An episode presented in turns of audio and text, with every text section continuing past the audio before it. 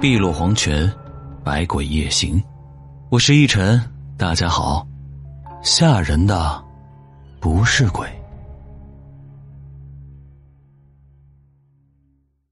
好多的听友啊，想听农村的鬼故事。今儿个我就来给大家讲一个。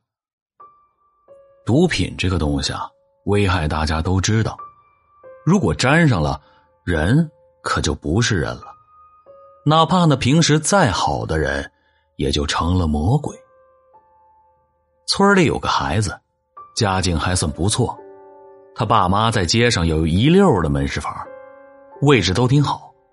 那个孩子活着的时候啊，很好的，见人总是先笑，也很爱和人打招呼。大学毕业以后，就在大城市找了工作。可后来呀，他爸生了一场大病。死了。最后一次见这孩子是在他爸的葬礼上，已经完全都认不出来了，瘦的皮包骨头，目光呆滞，还时不时的流口水。那个时候只认为是他爸有病把他累的，又赶上是在葬礼上，以为他是伤心难过，也就没多想。可后来村里人才知道，这个孩子。在城里跟别人学了吸毒，把家里的钱都给祸害没了。他爸也是被他气死的。后来他想戒毒，就让他妈用铁链子把自己锁了起来。差不多过了半年啊，这人就没了。他妈也从一个精明能干的买卖人变成了一个萎靡不振的老太太。其实啊，这女人还不到五十岁。从来都不见他出门聊天串门，偶尔遇到了打个招呼：“嫂子，吃饭了吗？”哎，孩子呀，不能撒手不管，你要想坏，二十开外。孩子大了，更要多留心啊。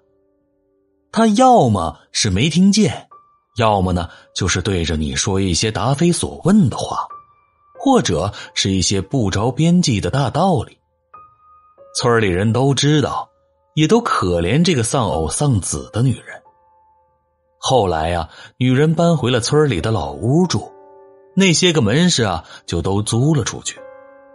其中有一家租房的呀，两口子是做粮油生意的，夫妻俩呢，主要是靠赶集出摊白天出去出摊的时候，就留女儿在家里看店。女儿不到二十，长得如花似玉。咱们呢就管他叫小翠儿吧。前面啊，咱说过，小翠儿的父母呢早起收拾东西就去大集上出摊了。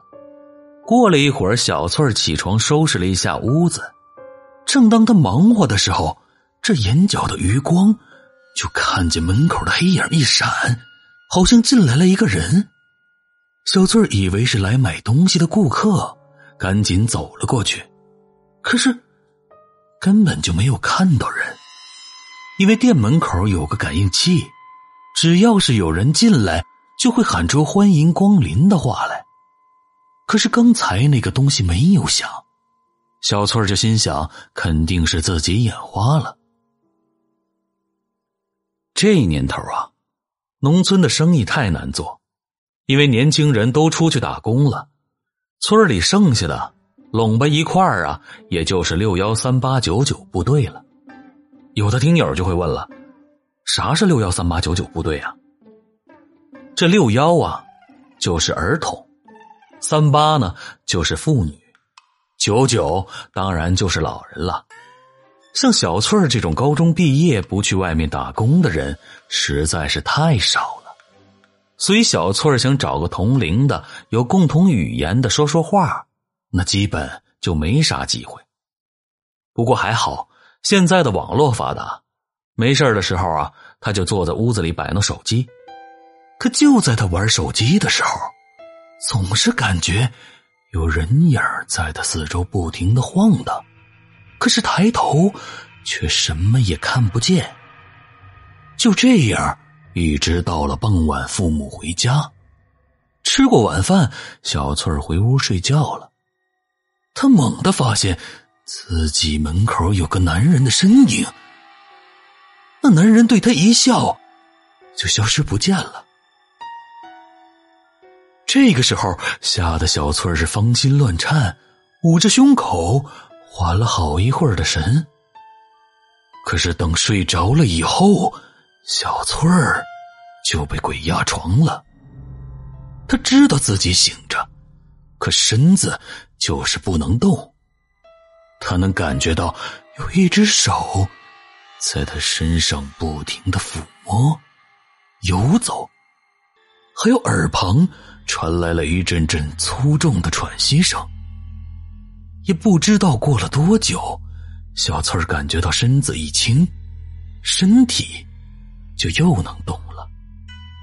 他在床上躺了一会儿，起身换了一条内裤。后来的几个晚上，小翠儿都会做同一个古怪的梦，梦里边有一个帅气的小伙子，就在她的床上，各种的和她缠绵。小翠儿没有告诉父母，因为这种梦只能是自己的秘密，连最亲密的母亲都不能说的秘密。直到过了一个多月，小翠儿的脸色是越来越苍白，身子也消瘦了许多。父母只以为她在减肥，各种的叮嘱，让她多吃些东西。又是一天晚上，小翠儿关了灯，刚想睡下，她感觉到身旁躺了一个人，无意识的，她伸手向旁边一摸，吓得他啊的一声尖叫，一下子躲到了靠墙的床角里。母亲听到他叫，进了屋，给他打开了灯。看见缩在墙角的小翠儿，便问他怎么了。床上空空如也，什么都没有。可小翠儿却知道，刚才他摸到的那个，就是每天出现在他梦里的那个男子。那感觉简直太真实了。小翠儿什么也不说，只是自己太害怕，让妈妈陪着她睡觉。两个人躺在床上唠嗑到了天亮。小翠儿断断续续的说出了自己这一个月来每天晚上都做的那个梦，和梦里的那个男人。最后，他们说到了一个问题。小翠儿已经一个多月没有来例假了。第二天，母亲就带着小翠儿去了医院，却发现了一个连医生都觉得纳闷的事这小翠儿的各种表现就像是怀孕了，但是却没有怀孕的指标。没有怀孕，这父母也就没有了对小翠儿的猜疑。可是看着小翠儿一天天隆起的肚子。和小翠儿那种怀孕时才有的反应，父母就又带着她去了各大医院进行检查，而得到的诊断结果呢，基本也就是那样。可以肯定，她绝对不是怀孕。可查出来的病呢，却是五花八门：肾不好的，脾有毛病的，血液里缺少微量元素的。小翠儿的饭量也是越来越大，可身子呢，却是越来越弱。咱老百姓啊，有病乱投医，西医看不了的就找中医，中医看不好啊，就只能找神婆了。小翠儿的父亲带着他来到了一个出名的神婆家里，神婆听完情况，看着小翠儿一脸的唏嘘的说道：“作孽呀！”并且告诉小翠儿的父母，小翠儿这是怀了鬼胎。然后又对小翠儿的父母说：“那个房子不能再住了，让小翠儿一家人赶紧搬出去。”可现在的小翠儿应该怎么办呢？在小翠儿父母的苦求下，神婆一顿操作如猛虎，最后呢，画了一张符纸，在神龛前面烧了，用水和好，让小翠儿喝了下去。回家后的晚上。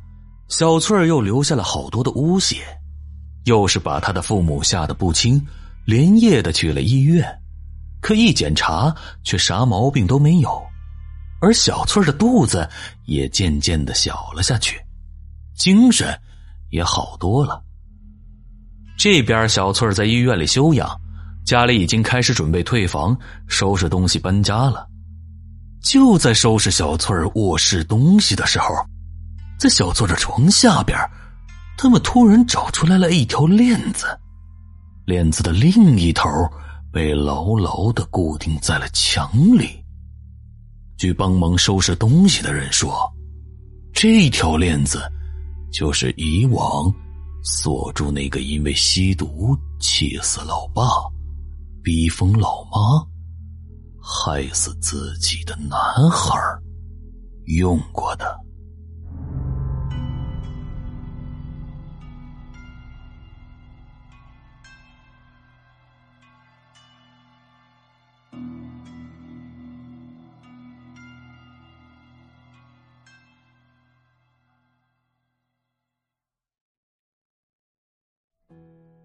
好了，今天的故事啊就讲完了。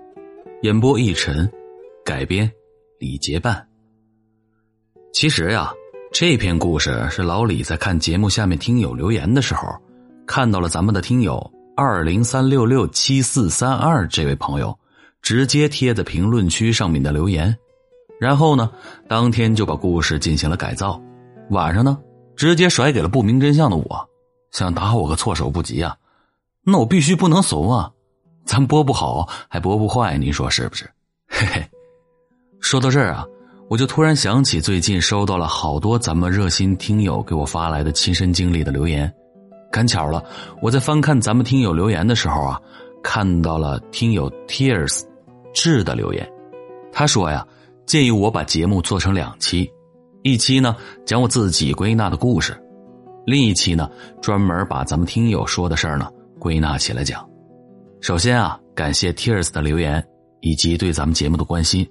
针对您说的问题呢，其实啊，奕晨并不是不想这么做，而是现在我刚刚开始讲故事不久，满打满算呢也就一百多天，这能力啊还是有点不足，所以啊，请大家就多给奕晨点时间，我呢会慢慢的把更多精彩的故事和咱们听友给我提供的经历啊，纷纷呈现给大家。